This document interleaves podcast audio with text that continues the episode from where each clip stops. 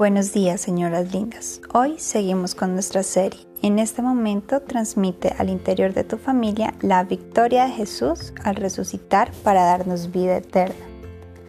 La vida eterna es el regalo más precioso que hayamos podido recibir.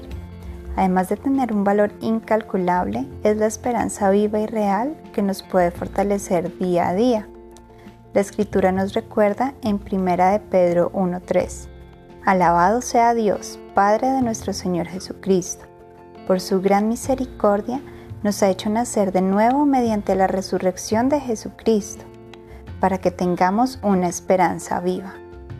Podemos declarar con certeza que la tumba está vacía y que al reconocer la obra que hizo Jesús en la cruz y su resurrección, compartimos con Él su victoria para vivir una vida agradable a Dios. En Mateo 28, 5 y 6 encontramos, el ángel le dijo a las mujeres, no tengan miedo, sé que ustedes buscan a Jesús, el que fue crucificado.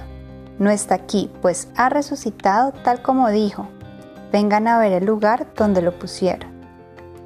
Amado Dios, gracias por tu amor eterno, porque provees para nosotras salvación y vida eterna. Gracias porque por medio de la obra de Jesús nos das una perspectiva eterna para nuestras vidas.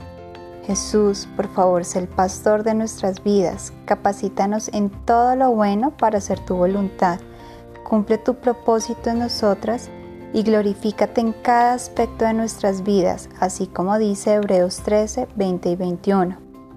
El Dios que da la paz levantó de entre los muertos al gran pastor de las ovejas, a nuestro Señor Jesús por la sangre del pacto eterno, que Él los capacite en todo lo bueno para hacer su voluntad, y que por medio de Jesucristo Dios cumpla en nosotros lo que le agrada. A Él sea la gloria por los siglos de los siglos. Amén y amén.